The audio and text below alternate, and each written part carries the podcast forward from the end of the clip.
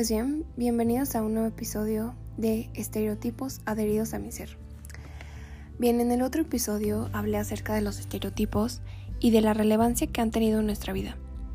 Pues bien, no ha sido la mayor parte una influencia mala, pero eso lo hemos generado nosotros desde nuestra percepción. Teniendo en claro estos puntos, quisiera tocar un tema importante.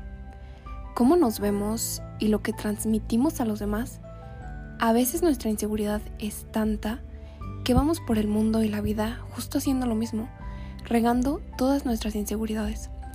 Generamos una mala percepción de nosotros y no queremos ver la realidad. La realidad está ante nosotros, pero bien, pues ya no es solo lo que nosotros vemos, también es lo que ven las personas que nos rodean, y esto es gracias a nuestra inseguridad. Todo esto ha sido suma de los años y de una mala autoestima. Cargamos con ella, pero de verdad es lo que queremos. Y cada día agregamos más peso a esa mochila que cargamos, comparándonos y envidiando cuerpos y personas. Y es que no nos estamos esforzando lo suficiente.